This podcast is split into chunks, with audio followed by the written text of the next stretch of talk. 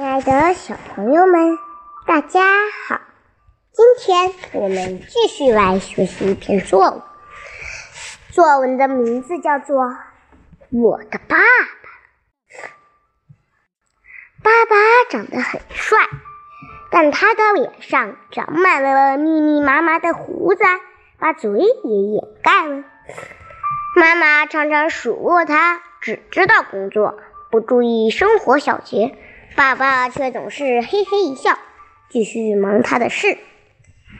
今天上午，爸爸正在聚精会会神地看书，妈妈把镜子和剃刀递给他，气气冲冲地说：“把胡子刮了，不然别想看书。”爸爸无可奈何，只好顺从地接过剃刀，说：“夫人息怒。”我遵命就是。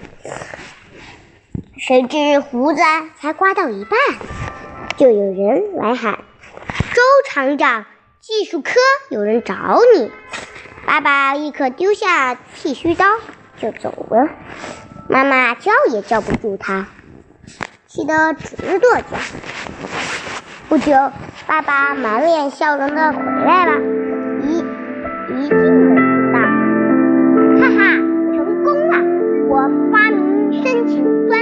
成功了说着，他就抱起了我，在我脸上使劲儿亲了一口。哎呀！